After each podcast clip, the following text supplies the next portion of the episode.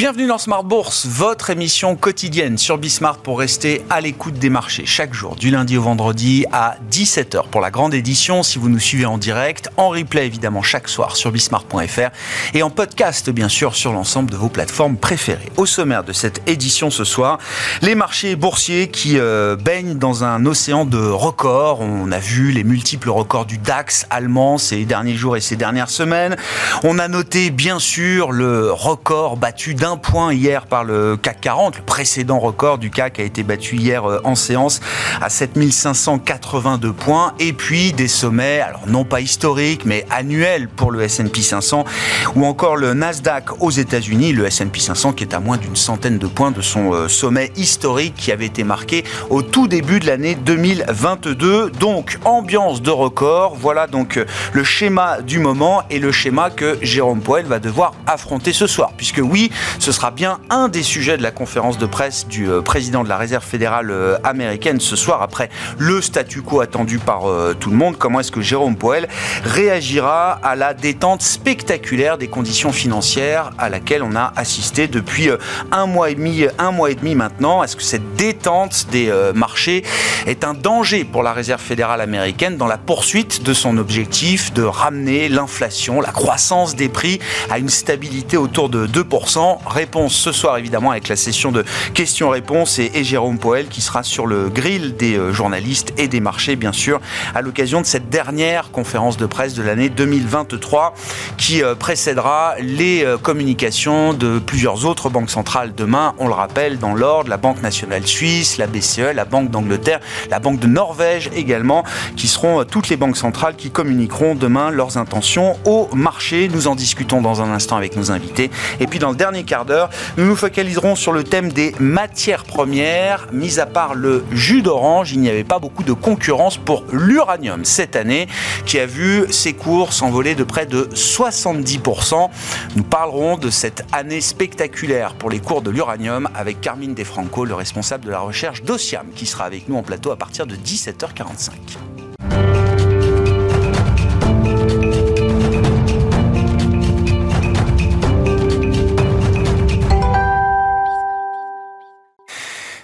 Chaque soir en ouverture de Smart Bourse, les infos clés du jour sur les marchés, c'est Tendance mon ami et c'est avec Comme du Bois. La bourse de Paris évolue sans tendance aujourd'hui après avoir marqué un nouveau record historique hier à 7582 points. Les marchés temporisent avant la communication de la Fed. Les investisseurs sont persuadés que la Fed amorcera une baisse de taux l'année prochaine. Un sentiment conforté encore par la publication aujourd'hui des prix à la production aux États-Unis pour le mois de novembre qui ne progresse plus que de 0,9% sur un an. Du côté du Royaume-Uni, à la veille de la réunion de la BOE, les investisseurs ont pris connaissance de la contraction de l'économie de 0,3% sur un an en octobre pour la première fois depuis juillet. Du côté des valeurs, Carrefour chute aujourd'hui, son titre perd plus de 3,5% au cours de la séance. Le groupe implanté en Argentine souffre des récentes annonces du président nouvellement élu Javier Milei qui a annoncé aujourd'hui une dévaluation de 54% du peso argentin et un programme d'économie budgétaire drastique pour redresser l'économie du pays. Du côté du secteur de la chimie, Arkema et BASF bondissent aujourd'hui. Leur titre gagne entre 4 et plus de 5% au cours de la séance, après QBS ait relevé ses recommandations d'achat sur les deux titres. Demain, côté statistique, les investisseurs prendront connaissance des décisions de politique monétaire de la BCE, de la Banque d'Angleterre, de la Banque nationale suisse et de la Banque centrale de Norvège. Ils prendront également connaissance des chiffres des ventes de détail du commerce extérieur de novembre aux États-Unis. Tendance, mon ami, chaque soir avec Comme du Bois dans Smart Bourse sur Bismart.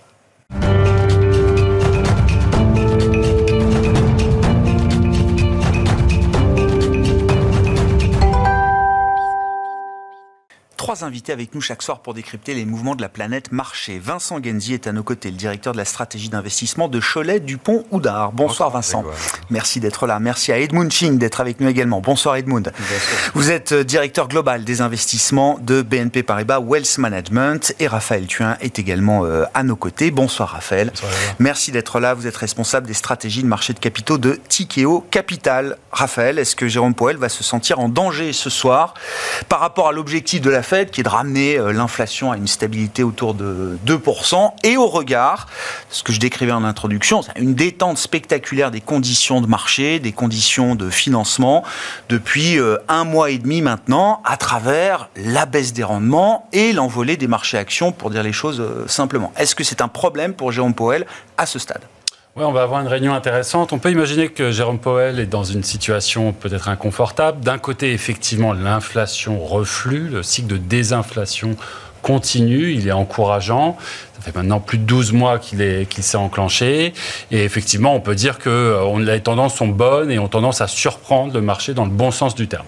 Donc ça, c'est un motif de satisfaction évident pour Jérôme Powell et pour les banquiers centraux. Et, effectivement, c'était un curseur indispensable pour imaginer potentielle, un potentiel pivot. En parallèle, vous l'avez dit, le marché s'emballe. Euh, les conditions financières, donc l'accès au crédit, l'accès aux liquidités, euh, se sont beaucoup détendues ces dernières semaines. Euh, et et de ce point de vue-là, on doit imaginer un Jérôme Powell qui est probablement moins confortable, moins confiant vis-à-vis de cette, euh, cette dimension-là. On a beaucoup dit que le marché faisait le travail de Jérôme Powell à sa place, avec des taux qui s'envolaient. Il n'y avait plus besoin de remonter les taux. On pouvait attendre et laisser faire le marché. Aujourd'hui, c'est plus le cas. Donc, il va clairement avoir un, discours qui sera un discours équilibré, on peut l'imaginer, mais peut-être un discours de prudence après ce mois, ce mois et demi, ces deux mois de détente spectaculaire. Jamais le mois dernier, les conditions financières s'étaient détendues à ce point dans l'histoire. Euh, un, discours de prudence pour peut-être ramener le marché à la réalité. La réalité, quelle est-elle? Bah, C'est ce la réalité qu'il décrit à chaque fois. L'inflation va mettre du temps à descendre. D'ailleurs, on peut remarquer qu'elle continue à refluer, mais peut-être plus doucement. On a vu que l'indice des prêts à la consommation hier aux États-Unis était assez stable il est stable depuis juin. Donc on sent que ça va mettre du temps. On sent que certains indicateurs continue à être résilient autour des services. On en parle beaucoup, mais les prix dans les services ne baissent pas. Euh, l'inflation dans les services ne baisse pas. Donc, clairement, le combat n'est pas gagné. Et puis, si vous regardez, vous, vous mettez à la place de ce pauvre Jérôme Powell, effectivement, des conditions financières qui se détendent très vite, des taux sur le marché qui ont beaucoup baissé, des loyers qui restent très élevés aux États-Unis, le Bitcoin à 42 000. Bref, il y a beaucoup de raisons de dire, attendez là, on ne va pas se précipiter. Donc, peut-être que si on devait parier, un discours plutôt sur la prudence serait, envisageable. Vincent, qu'est-ce que vous attendez de la communication de Jérôme Powell ce soir et de ce que ça impliquera pour les investisseurs? On ouvre évidemment le sujet à, 2024, hein, puisque quand même le, pivot prend forme, le pivot des banques centrales prend forme.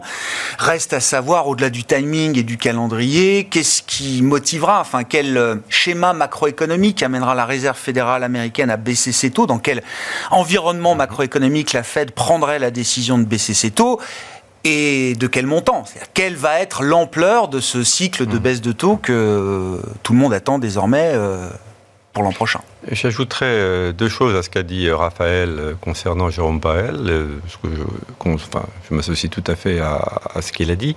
je, je pense que ce qu'on a du mal à imaginer, c'est comment la Fed ressent le climat actuel. C'est un climat qui est encore dans le sens de l'inflation ou dans le sens de la poursuite de la désinflation. La désinflation est là, mais ce qu'on n'a pas encore vu, c'est le plateau. Le corps, il est encore à 4%, il y a des choses qui résistent, comme le logement aussi. Donc, c'est ça. Le logement tel que mesuré dans le CPI américain. Non mais voilà, je sais, c'est une précision importante. Hein. Oui, oui donc euh, euh, l'équivalent des loyers entre guillemets, euh, mais pour les propriétaires. Donc ça, ça reste une tendance encore assez lourde. Donc est-ce que la Fed et Jérôme Powell considèrent que le combat est terminé? Je crois que non. Hein, parce qu'il y a ces tendances-là, même la, croissance des, salaires, hein, on est toujours sur 4% à peu près, donc on n'est pas à 2. Hein. Donc je crois que le, combat n'est pas terminé et ça, il va le marteler. Même en reconnaissant qu'il y a des progrès qui ont été faits et qu'eux-mêmes ont probablement euh, été surpris. Après, euh, ce que les marchés vont sans doute regarder de près, c'est les dots. Hein, ça, c'est les prévisions économiques de la Fed qui euh, sont publiées tous les trois mois. Et par rapport aux derniers qui ont été publiés au mois de septembre, il s'est passé quand même quelques petites choses avec une inflation qui a baissé.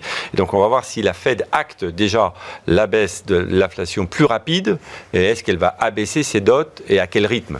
Bon.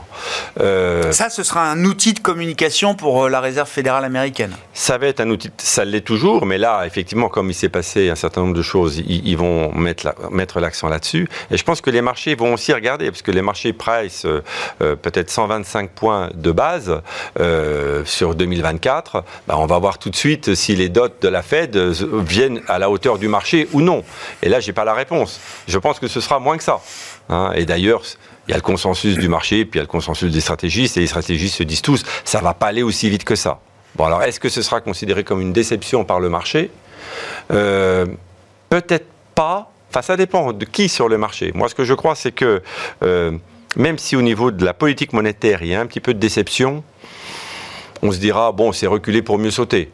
Hein. et puis si l'économie va un tout petit peu moins bien, euh, ils, baisseront plus. C'est ça qui fera l'ampleur. Hein. C'est-à-dire le les composantes de l'économie qui font encore de l'inflation ou non, hein, mais aussi l'allure de l'activité, est-ce qu'elle ralentit ou est-ce qu'elle reste résiliente? La deuxième chose, c'est euh, l'évolution des taux longs. Parce que là, la forte baisse qu'on a vue, euh, dont on parlait tout à l'heure, ça a commencé par les taux longs qui sont passés de, 5 à 4,20. Et si on imagine que euh, les dots de la, de, la, de la Fed restent à 4, Hein, euh, comme euh, ce que price le marché. Hmm. Bon, peut-être que les taux longs vont rester à ce niveau-là, mais si les dots de la, de la Fed sont à 4,5 pour fin 2024, il faudra peut-être réajuster un petit peu le marché obligataire. Donc, une des réactions que l'on pourrait avoir sur la partie obligataire, c'est un petit retracement du mouvement de baisse des taux qui me semble quand même enclenché, mais qui va sans doute un petit peu vite. Hmm. Et on verra derrière si des actions... Euh, mais je pense que les actions tiendront un petit peu mieux. Elles sont dans un monde à part, les actions Non, euh, aujourd'hui. dans un monde à part, mais euh, on y reviendra. Hein, on y reviendra.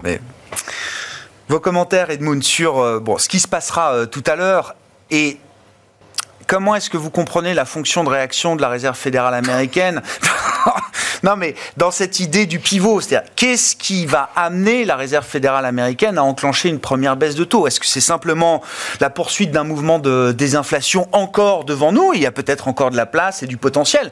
Janet Yellen s'exprime en ce moment. Elle semble dire qu'il y a un schéma cohérent pour elle qui doit voir l'inflation continuer de baisser encore euh, devant nous. Ou est-ce que ce sera à cause d'un accident économique, c'est-à-dire un, lending plus dur que prévu, voire d'un accident financier qu'on n'en parle plus depuis SVB, mais euh, bon, euh, les taux directeurs ont continué de monter après euh, SVB aux États-Unis. Oui, je pense qu'on va continuer de voir un tendance désinflationniste plutôt pour les prochains mois, mais aussi un ralentissement net de la croissance économique aux États-Unis, qui déjà, c'est déjà le cas. Si on regarde le quatrième trimestre de la prévision, on est aux, aux alentours de 1% annualisé, on était à quasiment 5% pour le troisième trimestre. Donc effectivement, c'est déjà un ralentissement assez important en cours.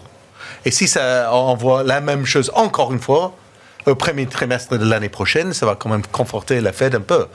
Mais bon, tout cela dit, c'est vrai qu'on a passé de 5% en 4,20, c'est quand même un mouvement énormissime. Je pense qu'il faut se calmer un peu.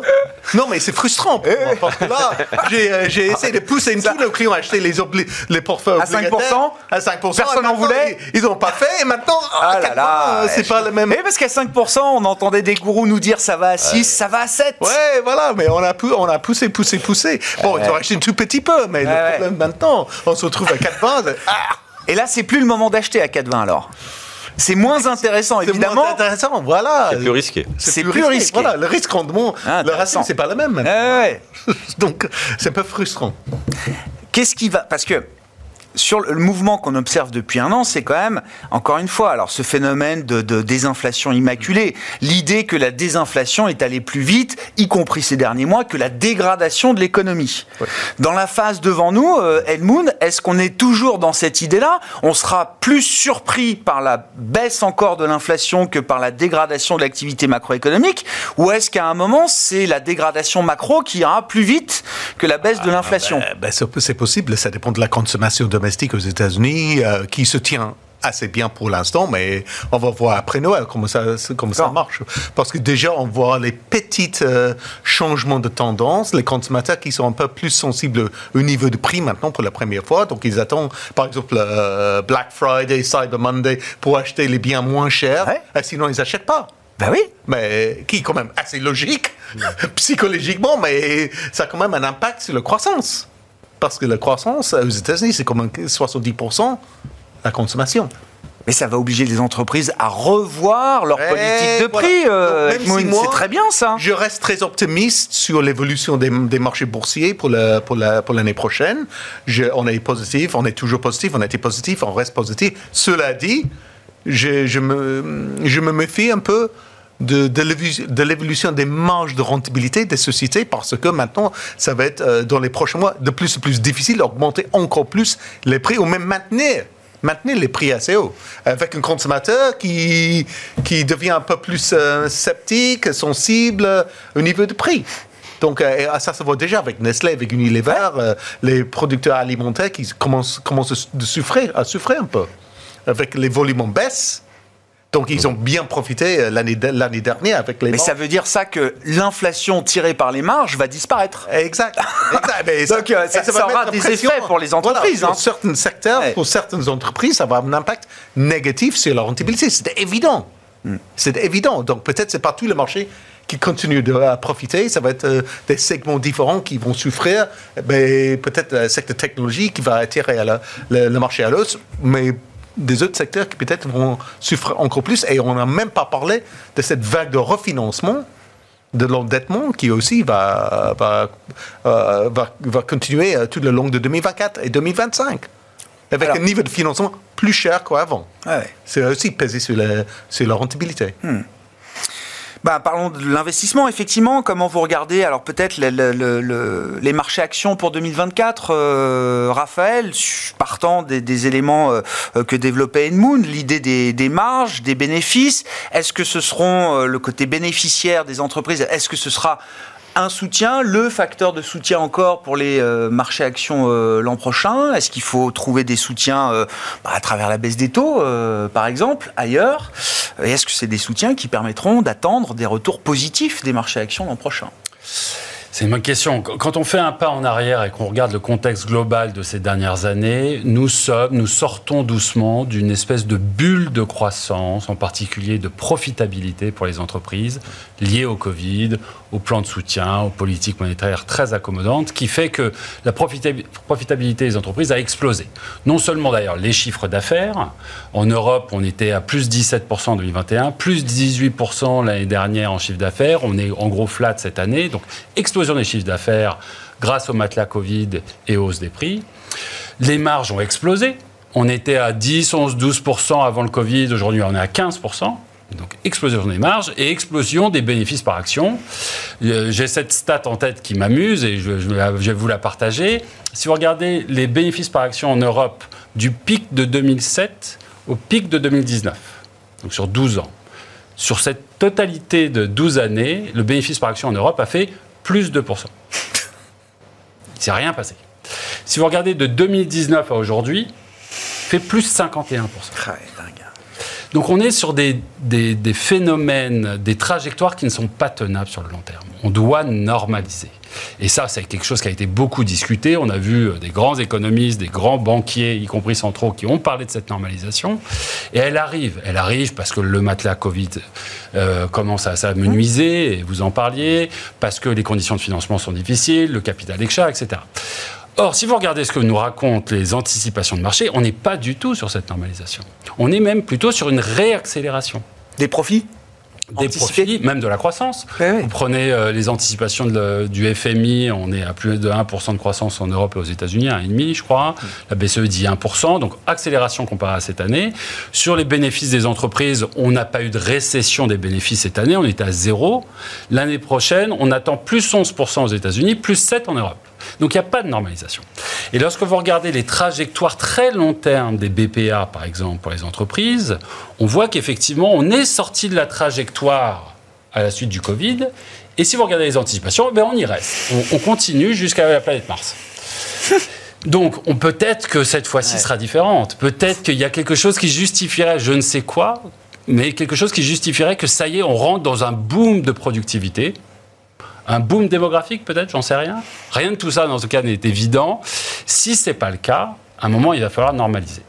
Et peut-être notre pari, et c'est pour ça qu'on est plutôt prudent, c'est que la normalisation, elle va arriver dans un contexte de taux contraints, de financement contraint. Le risque de trou d'air existe. Et je rajouterai un dernier point. Les récessions, ça arrive rarement en s'annonçant euh, trop longtemps à l'avance. les récessions, ça surprend. Il y a un effet trou d'air dans les récessions. L'activité. C'est pas linéaire. C'est pas linéaire. Donc attention, le, marché nous semble très optimiste aujourd'hui compte tenu du contexte. Euh, dans cette histoire des profils, hein, euh, qui va le plus souffrir de la normalisation? C'est-à-dire que dans les plus 11% de, profits euh, de d'IPS attendus l'an prochain aux États-Unis, quelle est la part euh, qui est liée à la bulle des profits, qui est captée par un petit groupe de valeurs qu'on appelle les 7 magnifiques, les GAFAM, etc., par rapport au reste du marché pour lesquels ben, le, même sort n'a pas été réservé, notamment pour cette année 2023. on, on sent qu'il va y avoir une dispersion très forte aussi derrière ces chiffres un peu moyens. Ouais. Dispersion très forte, c'est la clé, vous avez raison, et on y, on y est là. Hein. La dispersion, elle est gigantesque depuis de longs mois maintenant. Elle va probablement perdurer. Nous, notre avis, c'est que le cycle qui s'ouvre euh, euh, dans les années 2020, dirons-nous, sera différent du cycle précédent. Le cycle précédent, c'était un, un, cycle de compression des primes de risque, manipulé, dirons-nous, par les banques centrales, où en gros, la meilleure stratégie, c'était de maximiser le risque d'acheter tous les points bas et de faire de l'ETF. Et que dans le cycle qui s'ouvre à nous, qui sera un cycle où les taux vont probablement être plus élevés, et on le dit, mais on n'est pas les seuls, c'est ce que raconte le mm. consensus aussi, où l'inflation risque de se maintenir à des niveaux plus élevés, où le capital sera plus cher, les bulles spéculatives risquent de se dégonfler, et peut-être un retour de la value, de l'économie réelle, de l'industrie, euh, de, de, ces, de ces tendances qui avaient un petit peu sous-performé sur les 10-15 dernières années. actifs réels, comme on dit. Euh, actifs réels, par exemple. Tout ça, c'est des bons paris à faire à un moment où ils ne sont pas très chers comparés à d'autres valeurs même si on passera en 2024 sans doute par une phase de détente des taux et potentiellement d'expansion de multiples à nouveau. Enfin, dans ce, cette vision que vous décrivez long terme, il y aura de toute façon des mini-cycles aussi. Euh, Alors oui, ça il faudra dire. Expansion de multiples, on peut argumenter parce que certains sont déjà très élevés. Et si effectivement vous révisez vos attentes de résultats à la baisse, tout d'un coup, vos multiples sont beaucoup plus chers que prévu. je comprends. Donc à, à débattre les moteurs actions de l'an prochain, euh, Vincent, entre la baisse des taux, les espoirs de baisse de taux qui font peut-être pas euh, une stratégie complète et euh, les anticipations de bénéfices, qu'est-ce qui va pouvoir tenir, soutenir les marchés actions et est-ce qu'on peut attendre des retours positifs à nouveau pour les indices actions bah, Je reste quand même assez prudent parce que on, voit bien que les marchés vont rester sous contrainte. ce sera soit une contrainte au niveau des taux qui éventuellement baisserait moins rapidement, soit une contrainte au niveau de la croissance qui ne, éventuellement flanchera un petit peu. Euh, les phases de hausse euh, aussi fortes que celles qu'on a connues ont généralement été suivies quand même d'un creux d'activité. Hein. Ce n'est pas une récession sur l'année. Mais... Et, si, si, ces deux points se passent bien, euh, c'est peut-être au niveau des marges qu'on souffrira. Donc on voit bien que plus les marchés montent, plus le potentiel qu'on pouvait se garder pour l'année prochaine se réduit, voire s'annule complètement. Hmm. On va regarder des taux qui vont rester un petit peu plus élevés le monétaire ne va pas s'effondrer. Et donc je pense que l'alternative, elle va être quand même assez présente. Et donc je ne suis pas certain qu'on ait des marchés tendanciels. Je me demande si on ne va pas rentrer dans une phase pour quelques années aussi de marchés euh, plus, plus stagnant, euh, avec moins de performance, mais de la volatilité qui reviendra. On nous disait tout à l'heure que la volatilité était très basse. Et à l'intérieur de ça, le marché qui va refaire un petit peu son travail d'ajustement et de stock picking. Quand on a des marchés sans tendance, c'est moins la période d'avoir des ETF, mais c'est effectivement les boîtes qui sont euh, soit des GARP, soit des values, soit des valeurs qui ont été injustement euh, matraquées, dont les PE sont devenus très très faibles. Je pense qu'il y aura un petit peu de tout ça dans la recherche de performance. Hmm. Donc une diversification qui permettra de se couvrir à la fois contre les déceptions sur les taux, sur la croissance euh, et sur les décroissances des résultats euh, qui seront probablement revues à la baisse par les analystes. On a une prime de risque qui n'est pas encore très élevée, hein, donc je pense que la prime de risque, elle sur, les actions sur les actions, ah bah donc elle, peut, elle peut encore se comprimer. Mais cette compression de la prime, je la vois bien sûr dans une phase de confiance par définition. Donc c'est peut-être dans le mouvement actuel. La hausse que nous voyons depuis euh, quelques mois, c'est vraiment la baisse de la prime de risque euh, ajoutée à la baisse des taux. Euh, si ce mouvement continuait encore quelques temps, ça se ferait effectivement par la baisse de la prime de risque. Mais si la, la phase suivante, c'est une inflation qui arrive sur un plateau trop élevé Puisqu'on ne connaît pas encore ça. C'est pour ça que je parlais tout à l'heure de l'évolution de l'inflation. Si l'inflation reste calée entre 3,5 et l'accord entre 3,5 et 4 pendant quelques mois, on peut oublier un petit peu la baisse rapide de la, de, la Fed. Donc là, il y aura des déceptions sur les taux, mais peut-être qu'en contrepartie, on se dira l'économie va être un peu plus résiliente. Mm. Mais s'il y a au niveau euh, de l'activité effectivement une rupture, bah là, il n'y aura plus de baisse de la prime de risque. La prime de risque, elle remontera. Hein. C'est le pire scénario, euh, avoir une économie qui stagne et une inflation qui ne serait pas revenue encore à un niveau euh, suffisamment confortable. Sans sortir le concept de stagflation, mais euh, c'est... Oui, mais si la croissance ne s'effondre pas plus que ça, on, peut tenir encore. je crains beaucoup plus le phénomène de rupture. C'est vrai que c'est rarement linéaire. Hein. Et de toute manière, chaque récession, on a eu la phrase dans les journaux que je t'ai déjà citée quelques fois, mais que fait la Fed? Et c'est là que les marchés s'inquiéteront. Bon, après, c'est vrai qu'on cherche des ruptures. Euh, mais il n'y en aura peut-être pas. Non, mais vous êtes une génération d'investisseurs marquée par la grande crise financière, euh, hmm. malgré par la crise des dettes souveraines en zone euro. Donc, euh, on cherche à chaque fois une rupture comme celle qu'on a pu vivre dans le, dans le passé. qui sera le prochain Lehman On en a tous parlé pendant SVB. Au final, l'enseignement, c'est quand même que le système financier, que le système bancaire est un peu différent, que les fragilités, en tout cas, sont peut-être plus les mêmes que celles qu'on avait il y a 15 ans, euh, de ce point de vue-là.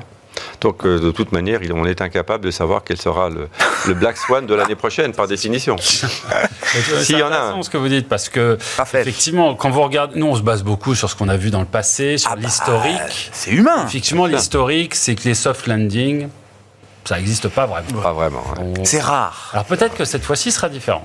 Et c'est possible. Effectivement, on a tous été surpris de la résilience des entreprises, la capacité de maintenir les ah. bénéfices, de cette capacité de, pour les taux d'intérêt d'augmenter sans trop de casse jusqu'à présent. Donc peut-être que ça sera différent. Le soft landing, c'est rare, mais Lehman aussi, c'est rare. Ah non, mais Tout est possible. Mais si vous regardez derrière vous euh, avec un peu d'humilité en vous disant bah, qu'est-ce que nous racontent les épisodes précédents, il y a des raisons à être inquiet. Ceci étant, quand on analyse tous les facteurs qui ont contribué à la résilience de l'économie, que l'on ne connaît pas au moment euh, où ça se passe, mais avec un peu de retard, un décalage, tout, ça, tout ça est bien analysé, bah, tous ces facteurs-là, ils sont quand même en train de s'émousser. Donc il faudrait qu'il y ait d'autres facteurs de résilience qu'on n'a pas encore vus. Edmund, sur l'investissement euh, action, donc vous disiez euh, toujours positif à ce stade, vous l'avez été tout au long de l'année, il faut l'être encore euh, aujourd'hui. Qu'est-ce qui fonde encore votre, optimisme, enfin, votre, oui, votre optimisme ou le côté constructif que vous gardez sur les actions Et, et qu'est-ce qui vous ferait changer d'avis peut-être à un moment en 2024 ah. Déjà, je trouve qu'il y a plusieurs marchés actions qui restent assez peu chers. En Europe, par exemple, le Royaume-Uni qui souffre énormément en ce moment, le Japon, euh, on parle des pays émergents, soit l'Amérique latine, euh, soit bien sûr la Chine, est très peu cher. Personne, tout le monde déteste la Chine aujourd'hui, ben mais les actions sont très peu chères. Même les, les grandes sociétés technologiques en Chine, comme style Alibaba. Si on compare Amazon avec Alibaba aujourd'hui, on a plus de croissance chez Alibaba, mais en termes de valorisation, il n'y a rien à voir entre les mm. deux. Amazon est très cher et Alibaba très peu cher à cause de cette prime de risque spécifique à la Chine. Donc, euh, je trouve qu'il y a plein de choses à acheter en ce moment. C'est vrai. S'il y a un accident, ce sera probablement aux États-Unis, qui est un problème pour les marchés actions, parce que si on regarde le marché actions mondial, il est quand même dominé à 70%. Le marché actions américain est plus fragile que les autres aujourd'hui ah, Je pense, parce que si on regarde le Magnifique 7, euh, on a des niveaux de valorisation qui sont très chers. Et en même temps, si on a les sept composants, il y a quand même quelques composants. Euh, Ils sont pas si chers que ça. Oui, mais on a moins de croissance. Hein. On a moins de. Par exemple, Amazon. Hein. Oui, oui, oui. Ce que je crains, par exemple, Amazon. Même Apple a plus de croissance sur les derniers trimestres. Voilà. Et iPhone 15, ils ont du mal à faire pousser les volumes euh, comme avant. Ben oui, euh, Le moment que je regarde la publicité d'Apple, qu'est-ce qu'il parle? Il parle de titane. Qui achète un téléphone portable? Parce que mais est-ce qu'on achète en titane Est-ce qu'on achète franchement Est-ce qu'on achète encore Apple à cause de l'iPhone, euh, Edmund? Mais euh, moi j'ai l'impression qu'on achète Apple pour euh, d'autres raisons aussi. Alors, les services ou la trésorerie qui est placée à 4,5, 5% et qui fait 1 milliard ou 1 milliard 5 de résultats nets chaque trimestre automatiquement. C'est vrai, c'est machine à cash. Mais cela dit, ça reste quand même très cher. Et il y a très peu de croissance en ce moment. Ah ouais. Et c'est la même chose chez Amazon. Donc même dans la Magnifique 7, il y a quelques-uns qui ont beaucoup de croissance, comme Nvidia. Ça, ça, marche très très bien. Ok, on peut discuter de la niveau de valorisation, que je, je, ne comprends pas, franchement. Mais en termes de croissance, euh, très bien. Mais il y a des autres où... Et c'est pas des boîtes qui vont retrouver un momentum de croissance euh, l'an prochain C'est pas évident. C'est pas évident. D'accord. C'est pas évident. Et donc pour moi, j'ai du mal. J'ai du mal avec ça, et, avec ce marché qui domine le marché mondial. Donc je préfère regarder le, monde ex-US. Ouais, ouais. Où, et ce sont des endroits où je trouve, on parle des, petits, les small mid cap. Honnêtement, ça c'est ça c'est un endroit, ça c'est un segment très très peu cher partout dans le monde. Ah ouais. Et, ça, vous avez envie d'être investi sur ces marchés-là, euh, ex-US, comme vous dites, mm. pour euh, alors l'horizon action euh, traditionnel, j'avais plus de 5 ans, j'ai envie de dire, ou est-ce que c'est des marchés qui peuvent payer en 2024 non, qui Et dans quel environnement D'accord, l'environnement de 2024 peut permettre à ces marchés-là de Par exemple, pour le Japon, je vois qu'il y a toujours un, un changement structurel en cours qui est toujours assez peu apprécié par la plupart des investisseurs étrangers, qui sont déjà très, toujours, même après la belle performance des indices japonais cette année, ils sont toujours sous-exposés au Japon pour l'instant.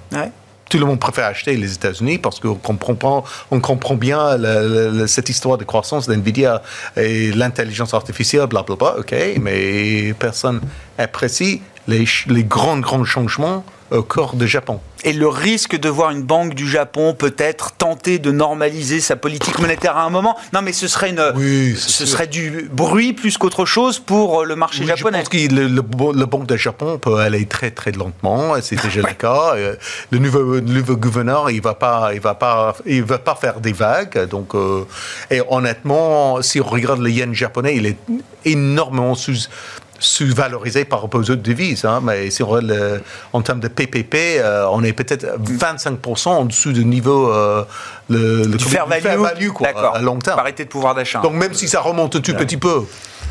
C'est pour ça qu'on a peut-être aussi des raisons d'être un tout petit peu plus prudent sur le Japon après la hausse qu'on a connue, parce que si le yen euh, se, se, renforce, on sait que généralement ça pèse un petit peu sur le Japon, qui reste un pays très exportateur, donc le tissu japonais souffrira. C'est pour ça que moi je serais un petit peu moins euh, je suis un des rares à avoir fait un peu de Japon euh, chez nous et bon, je commence à, être un petit peu moins bullish. Quoi. Ouais, ouais. Moins agressif à, à, cause de, l'impact de la hausse du yen. Nikkei a pris quasi 30% peut-être euh, cette année, hein, 25-30% en devise locale, évidemment. Sur les marchés qui vous intéressent un peu plus spécifiquement, peut-être dans l'univers action, alors puisqu'on parle de ce qui est pas cher, il faut qu'on parle des small caps. Est-ce que c'est suffisamment pas cher Est-ce que ça peut l'être toujours plus Non, les, small caps, c'est vrai qu'il y a une question de valorisation et, on voit aussi que depuis, euh, depuis un mois et demi, euh, elles ont quand même rebondi. Donc Enfin, tout a rebondi, hein, de toute manière. C'est ça qui était assez satisfaisant. C'est pas uniquement les Magnificent Sauf le pétrole, on pourrait en dire un oui, peu. Oui, mais je parle de la partie equity. Euh, donc, ça montre qu'il y a quand même une prise de conscience. C'est comme l'immobilier, euh, les foncières. Euh, il y a une prise de conscience de la valo et du fait que si on a vu un point haut sur des taux à 5%, ça vaut peut-être quand même le coup de se réintéresser. Il n'empêche que je pense que les flux mettront un petit peu de temps à revenir. Donc, pour moi, les small caps, c'est quand même un pari sur une, une accélération de la croissance économique. Et je n'ai pas encore envie de jouer ça. Je préfère. C'est pas en première ligne pour vous dans une stratégie. Mais on sait qu'il faudra, euh, faudra y être.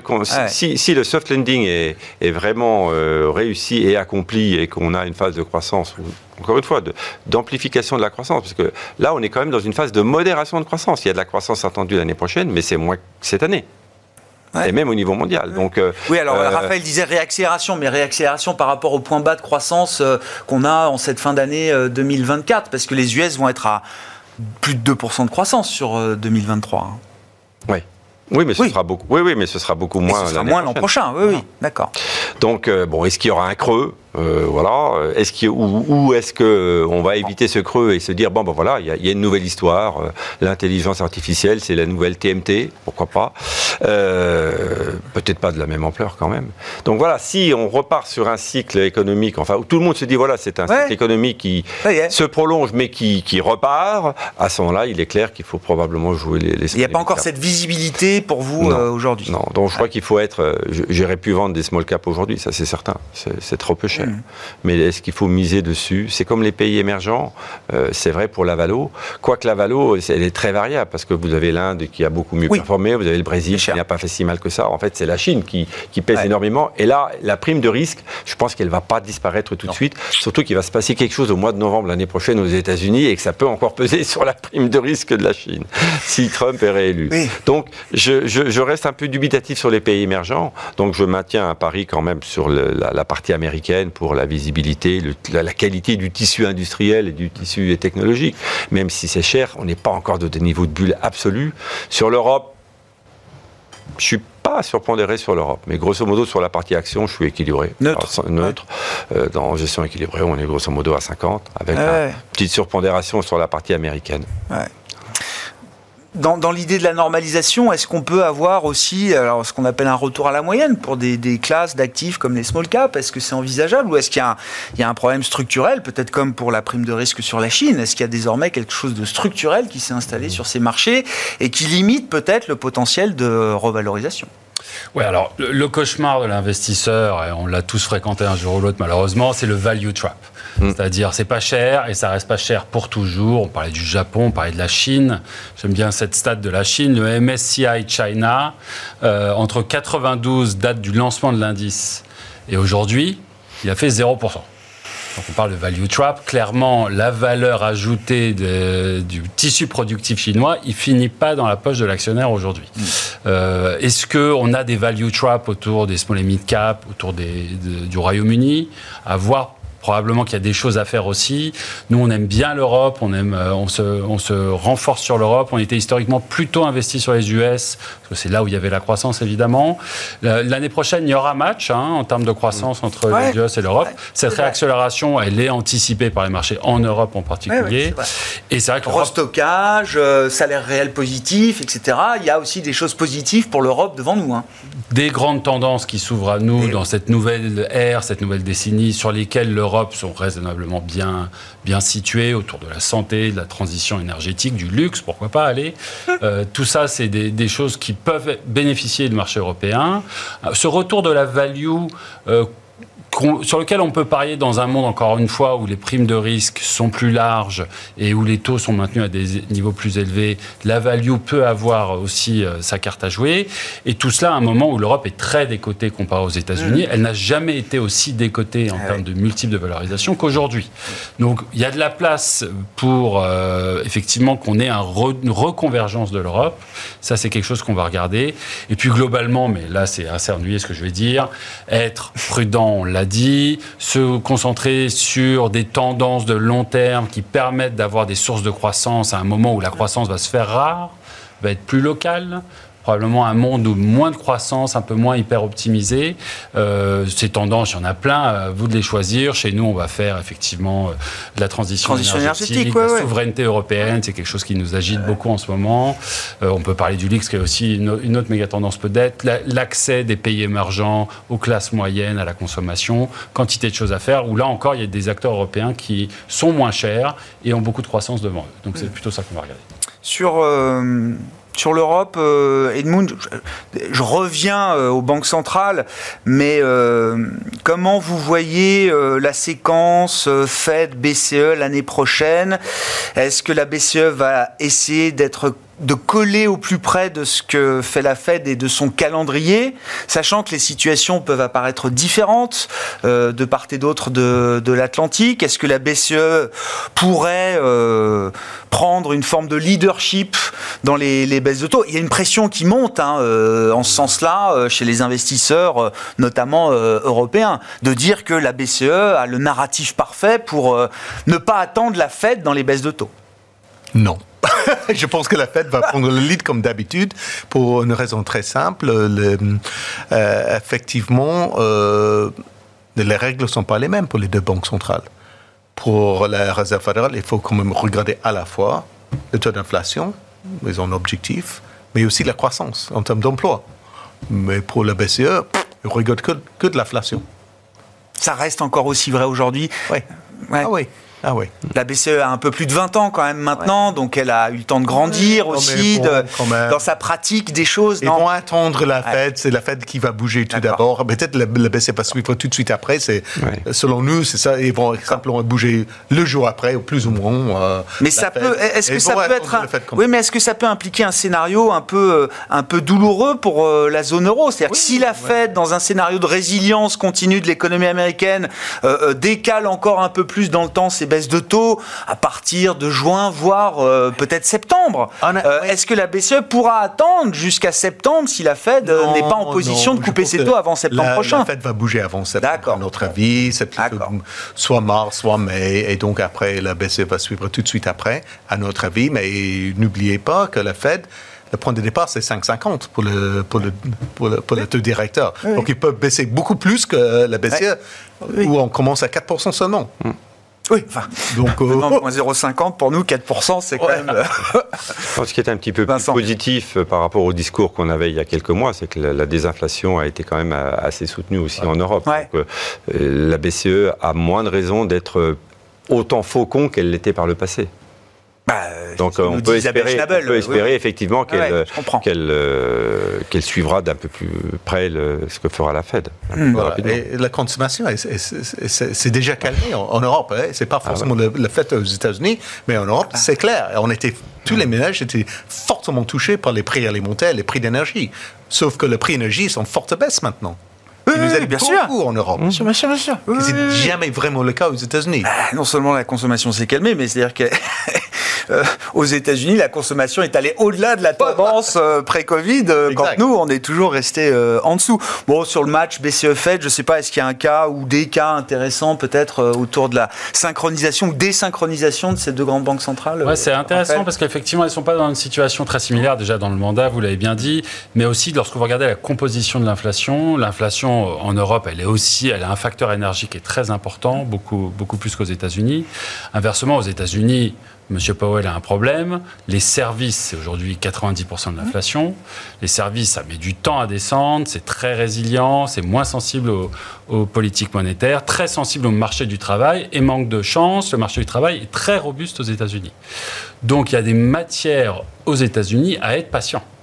Parce qu'effectivement, cette dimension service qui explique la grosse partie de l'inflation va mettre du temps à descendre et le marché du travail va mettre du temps à se desserrer. En Europe, on n'a pas été touché de la même manière. Non. Aujourd'hui, en Europe. Ça peut aller plus vite alors. Ça peut aller plus vite. Le ralentissement économique en Europe est plus prononcé et peut-être plus avancé qu'aux euh, États-Unis. Donc peut-être que la marge de manœuvre sera plus importante en Europe plus rapidement qu'elle ne pourra l'être aux États-Unis mmh. dans ce scénario de résilience de l'inflation. Demain pour euh, la Banque Centrale euh, Européenne et, les autres, hein, Banque d'Angleterre euh, également. On attend là aussi maintenant un pivot de la Banque d'Angleterre avec 100 points de base de baisse de taux anticipé par le marché côté britannique pour 2024. Un dernier mot peut-être Vincent du, pétrole, je le disais d'un mot tout à l'heure dans le, rallye général de novembre. Alors c'était rallye obligataire, rallye action, tout ça se poursuit encore en cette première partie du, mois de décembre. L'exception c'est quand même les matières premières, à commencer par le pétrole. Est-ce que ça nous éclaire sur quelque chose de particulier? Il y a deux manières de voir les choses, hein. sous l'angle de la, de la, demande ou de l'offre. Ce qu'on disait tout à l'heure, c'est que ce n'était pas tellement une révision à la baisse de la demande euh, de, pétrole, hein, vu la consommation, puisqu'on ne voit pas un effondrement de, l'activité. Donc je pense que c'est effectivement, maintenant on le sait, c'est une offre qui a beaucoup grossi du côté des producteurs américains, mais également de ceux qui étaient un peu pénalisés, comme l'Iran ou, d'autres pays sous contrainte, comme, comme l'URSS, pas comme mm. la Russie. Donc, le, lapsus révélateur. Euh, donc voilà, et, ça, ça va pas s'arrêter du jour au lendemain. Donc euh, je pense que le, on ne peut pas regarder le pétrole comme baromètre de prévision économique. En ce qui concerne les autres matières premières, euh, le premier gros consommateur reste quand même la Chine, et ça nous montre aussi que de ce point de vue-là, la reprise, la reprise attendue ou le rebond que l'on attendait ne s'est pas vraiment matérialisé, hein. ou en tout cas pas, pas aussi fortement que ça, et que on est toujours dans l'attente de, de décisions des autorités chinoises pour voir ce qu'ils font. Certes, pour sauver leur secteur immobilier, mais également pour rééquilibrer la croissance. On n'a pas beaucoup de détails sur les décisions, ni même l'objectif de croissance encore pour l'an prochain. Il y a eu une grande conférence qui s'est tenue en début de semaine, euh, au plus haut niveau. Ce qu'on sait, c'est que l'objectif suprême l'an dernier était celui de la, de la prospérité, euh, de la consommation euh, domestique. L'objectif suprême pour 2024, ce sera un outil industriel rénové, amélioré, modernisé. Mmh. Voilà. C'est le premier objectif qui a été fixé euh, en Chine à l'occasion de cette conférence. Merci beaucoup, messieurs. Merci à vous trois d'avoir été les invités de Planète Marché euh, ce soir.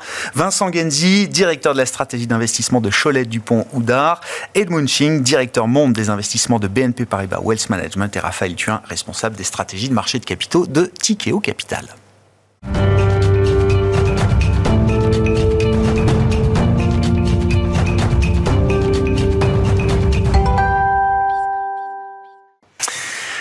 Dernier quart d'heure de Smart Bourse, c'est le quart d'heure thématique. Le thème ce soir, c'est celui des matières premières et plus précisément de la matière première star au terme de cette année 2023. Quand on regarde la performance des cours des matières premières, nous parlons de l'uranium avec Carmine Defranco qui est à mes côtés en plateau, le responsable de la recherche d'Ociam. Bonsoir Carmine. Bonsoir Grégoire. Car oui, c'est vous qui me l'avez euh, appris en préparant cette interview. Alors j'ai été un peu rapide dans la présentation.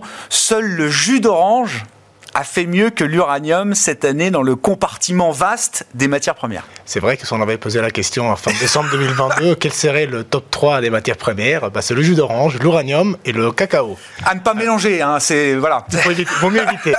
Il, y a un intrus, il y a un intrus dans le trio de tête, euh, effectivement. Le sujet qui nous intéresse, c'est celui de, de l'uranium. Donc quasiment 70% de progression pour les cours de l'uranium, c'est le yellow cake, c'est ça qu'on arrive à mesurer sur les marchés, euh, les marchés financiers. Euh, Carmine. Ce que vous dites dans l'analyse que vous nous apportez, c'est c'est pas tant à ce stade, c'est pas tant un sujet de demande que d'offre qui explique cette performance de l'uranium. Voilà, donc euh, on, rappelle juste simplement par rapport à d'autres matières premières, des métaux, euh, l'uranium c'est un marché tout petit euh, et qui n'est pas un marché organisé. Donc, y a pas, donc quand on parle même de prix, c'est toujours un concept un petit peu vague puisque c'est un marché très particulier, très concentré, de gré à gré. Et c'est un marché, contrairement à d'autres, comme par exemple sur le pétrole, où il y a une trentaine de pays qui ont un appareil nucléaire, et donc des, acheteurs, et il y a 4, 5, 6 pays qui produisent, dont le top 2, top 3 représente 70% du marché. Et donc, du coup, il y a un vrai déséquilibre entre l'offre et la demande. Ajoutez à cela que depuis Fukushima en 2011, avec une sortie euh, euh, assez importante euh, du nucléaire, on a vu des investissements baisser de manière dramatique, puisque les prix de l'uranium n'étaient pas assez suffisants pour rentabiliser les, investissements, les mines et tout le, tout le processus. Et donc, du coup, on se retrouve aujourd'hui dans une situation où l'offre disponible sur le marché n'est pas assez suffisante, d'autant plus qu'on vient de l'apprendre, parmi les, le peu d'avancées qu'on a vues à la COP, euh, c'est euh, cette idée de pouvoir augmenter significativement la part du nucléaire dans le mix énergétique. Donc tout ça, ce sont des ingrédients qui finalement ont poussé cette matière première à des prix euh, assez élevés, je pense qu'on n'en est pas à la fin, euh, puisque les facteurs structurels le restent là et ils vont pas disparaître rapidement. Qu'est-ce qu'on peut dire justement de ces problèmes d'offres, de ces craintes sur l'offre qui ont euh, généré cette performance de quasiment 70% pour les cours de, de l'uranium Et pourquoi est-ce que vous estimez que ces contraintes sur l'offre vont encore peser, que c'est pas juste un problème conjoncturel de court terme? Alors déjà, il faut savoir que ce n'est pas comme un champ de pétrole dans lequel on peut euh, euh, augmenter la production un petit peu en fonction du prix. Euh, donc on est sur un, sur un, dans un système où il va falloir faire des investissements importants aujourd'hui pour être sûr que dans 5, 6, 7 ans, on, peut commencer à, augmenter la production. Or, investir aujourd'hui avec des taux élevés, vous en parlez tout à l'heure, c'est très compliqué parce que vous avez des alternatives d'investissement intéressantes, d'autant plus que quand on parle de mines d'uranium, on peut parler du Canada et de l'Australie. Ce sont des pays dans lesquels, effectivement, il y a une culture minière euh, très, très sophistiquée, mais il y a aussi beaucoup de pays qui, aujourd'hui, d'une manière ou d'une autre, souffrent d'instabilité euh, géopolitique. Euh, la Russie, le Kazakhstan, le Niger, le Namibia, etc. Donc, même là où on pourrait avoir du potentiel pour développer, beaucoup d'entreprises, c'est souvent des entreprises européennes, américaines, euh, souffrent ou en tout cas ont du mal à se projeter. Ajoutez à cela la dernière euh, de, qui provenant des États-Unis où euh, la House, donc le, le la Chambre des représentants, a, a approuvé le fait que le gouvernement pourrait interdire l'import de fuel pour les centrales nucléaires venant de la Russie. Or, il faut savoir que la Russie, l'Ouzbékistan et le Kazakhstan fournissent environ 30% de la matière première aux États-Unis. Donc, vous voyez que vous êtes un gros acheteur comme les États-Unis, vous voulez vous couper en théorie, parce qu'après il y a toujours les détails, des pays liés à la Russie, bah, vous n'avez pas trop d'alternatives. Et donc ça, ça, ça représente un problème. J'ajoute juste un dernier élément, c'est que depuis dix ans, euh, avec la baisse de la production de matières premières, on a trouvé une, des sources alternatives qui viennent du démantèlement des centrales anciennes ou même d'armement. Et or, ici, euh, même si d'un point de vue minier, la Russie n'est pas un, acteur majeur, il représente 10% environ, il reste quand même un acteur majeur dans cette partie du marché, environ 45%. Donc on ne peut pas s'en passer du, de, de, de, ce pays, surtout en Europe. Et donc du coup, vous voyez que euh, les marges de manœuvre pour les, les centrales, ouais. donc les exploitants de centrales, centrale devient très très très minime. Ouais. Oui, surtout que l'uranium euh, qu'on reconsomme euh, d'une certaine manière, c'est un, un, stock fini là aussi. Hein, C'est-à-dire que c'est. Euh, toujours un peu. Ah. Il y avait un physicien dans les années 80 qui disait que théoriquement, l'uranium c'est une source inépuisable, euh, puisque bah, pour, pour, des raisons chimiques, etc. Bon, évidemment, euh, on parle d'uranium utilisable dans le central, mais il est vrai que ce n'est pas un problème d'en trouver. Euh, on ne parle pas de, oui. euh, de manque. C'est un problème d'investissement et, et, ça se lie à, à, une volonté, y compris politique, de assurer une part conséquente au nucléaire. Parce que vous mettez, mettez-vous à la place d'une entreprise qui est euh, dans, ce, dans ce business. Euh, elle ne va pas investir si elle n'est pas sûre euh, de pouvoir avoir un marché fixe. Et le contrat, la plupart des ventes de l'uranium se font avec des contrats à très long terme, à 20 à 25 ans. Aujourd'hui, on est beaucoup plus sur du court terme puisqu'on essaie de trouver des sources alternatives. Mais idéalement, on aurait envie d'avoir un marché très long terme, ce qui veut dire une commitment très clair. C'est un petit peu la news de la COP qu'on qu qu vient d'avoir. Comment, euh, effectivement, euh, dans un monde euh, beaucoup plus polarisé euh, aujourd'hui entre différents grands blocs euh, géopolitiques, il y a ce concept. Alors, le concept de mondialisation n'a pas disparu totalement non plus, mais il s'est réorienté vers l'idée de friendshoring ou de travailler avec des pays avec lesquels on partage des régimes politiques, on partage des, des, des choses communes, des valeurs, pour ne pas, voilà, effectivement, pour dire les choses euh, Carmine, comment on peut imaginer une relance du nucléaire, puisque c'est le sujet, et comme vous l'avez dit, ça fait partie des avancées euh, de la COP euh, 28, comment est-ce que cette relance du nucléaire peut s'organiser euh, à travers le monde entre des pays producteurs et des pays développeurs de centrales euh, nucléaires pour leur compte propre ou pour le compte d'autres clients? Si, si, on prend le point de vue, disons, de l'Occident, je pense qu'aujourd'hui, nous avons à la fois des entreprises qui sont leaders dans leur, dans leur métier, euh, y compris en France, enfin surtout en France. On a aussi la chance d'avoir des pays alliés euh, qui sont des fournisseurs très très importants et qui peuvent augmenter, qui peuvent développer plus. Donc, Vous je parle notamment Canada, le Canada et l'Australie. Euh, les États-Unis pourront certainement faire plus. Et d'ailleurs, dans le IRA, il y a des éléments pour que l'uranium, en tout cas, soit, puisse être sourcé plus sur le continent nord-américain. Donc, de, a, a, priori, il ne devrait pas y avoir de sujet. Or, cela ne va pas dire qu'il faut, faut, se couper euh, des partenariats qu'on peut nouer, par exemple, avec des pays en Afrique, euh, puisqu'il y a des pays qui, qui, ont du potentiel. Évidemment, à court terme, euh, les pays auxquels on pense, notamment le Niger par exemple, ce sont des pays dans lesquels effectivement investir à très long terme avec peu de stabilité peut être un problème. Et donc du coup, cela passe par deux choses. D'une part, c'est de sécuriser euh, un accès à la matière première, cela ça reste faisable, mais aussi sécuriser une place euh, raisonnable au nucléaire. Or, euh, c'est peut-être le, le, point de pessimisme, quand on regarde les pays qui ont signé cette volonté de ouais. tripler la, la, part du nucléaire, c'est une trentaine de pays. Une trentaine de pays. Ouais. Et donc vous voyez que par exemple en Europe, euh, alors j'ajoute aussi le Royaume-Uni, même si euh, probablement ils ne seront pas très, pas très contents, mais disons qu'il y a eu la France, le Royaume-Uni, les pays nordiques et les pays de l'Europe de l'Est, pour des raisons historiques et aussi pour des raisons de géopolitique. Et par contre, il euh, n'y a pas l'Allemagne, il n'y a pas l'Espagne, il n'y a pas l'Italie. Donc vous voyez que même l'Europe n'a pas une même voix euh, sous le sujet. Et donc ça, je pense que c'est peut-être quelque chose qui pourrait freiner à terme euh, pour les entreprises qui veulent développer de l'appareil la, nucléaire. Voilà, savoir que tout le continent peut avoir les moyens de le faire ou pas peut être un élément majeur. Hmm. Pourquoi vous dites que le Royaume-Uni sera pas très content euh, D'être mis, d'être mis, avec, les pro-nucléaires Non, avec, avec l'Europe. Ah, avec l'Europe Ah oui, oui, bien sûr. Ah bah oui. Mais disons que voilà, il y a beaucoup, voilà, il y a beaucoup de liens historiques et donc je le mets encore avec l'Europe. Mais euh, c'est vrai qu'aujourd'hui l'Europe elle est, elle est, très divisée sur ce sujet. On l'a vu même euh, il, y a, il y a 12 mois sur la taxonomie. Et donc effectivement, il y a des pays qui ont poussé pour que le nucléaire soit considéré ou pas quoi qu'on en dise, physiquement et géographiquement, ils sont toujours là de l'autre côté de la Manche. Hein, ils ne bougeront pas de ce point de vue-là.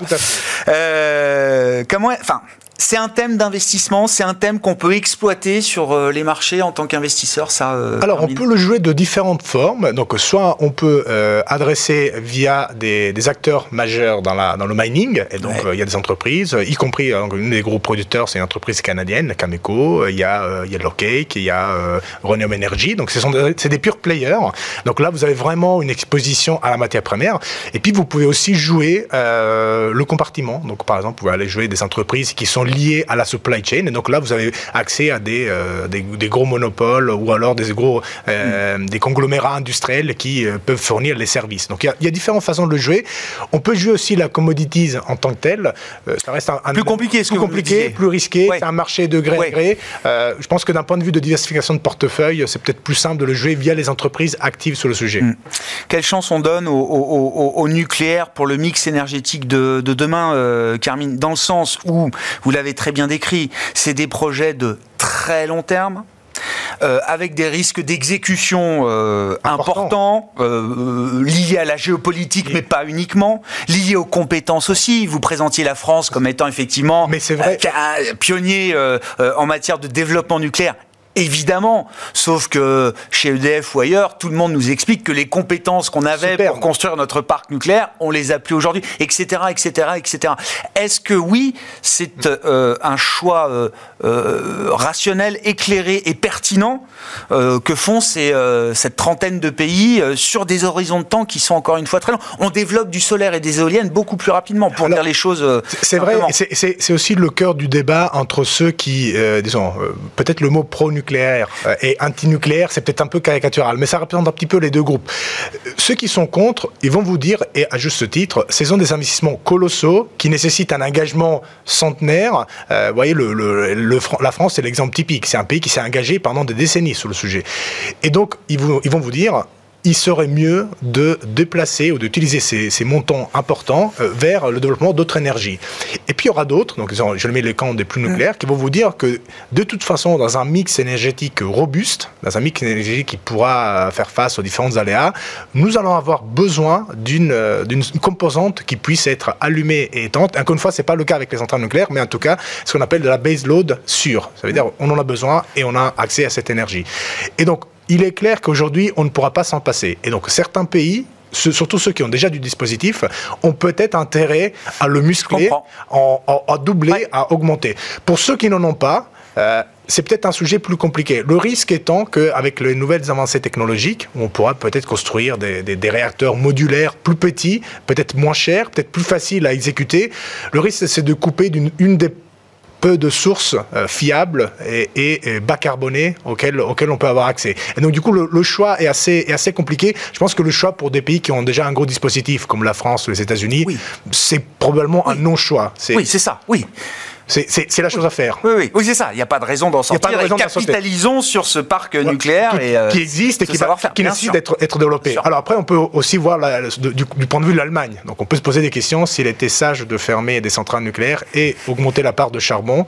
Euh, voilà. Donc ça, c'est plutôt les, les, enjeux de demain des décideurs. Euh, mais c'est vrai que sous le point de compétence, ça part d'un engagement pluridécennal, y compris politique. Donc aucune entreprise va investir s'il n'est pas sûr de pouvoir délivrer. Des horizons qui euh, dépassent les mandats des personnes en poste, euh, évidemment, au moment où elles décident de lancer le CEO et le président. Hein. Et le CEO, les présidents, effectivement. Merci beaucoup, Carmine. Carmine Desfranco qui venait nous éclairer donc, sur cette année de l'uranium dans le compartiment des matières premières, responsable de la recherche d'Ociam, qui était l'invité du quart d'heure thématique de Smart Bourse ce soir.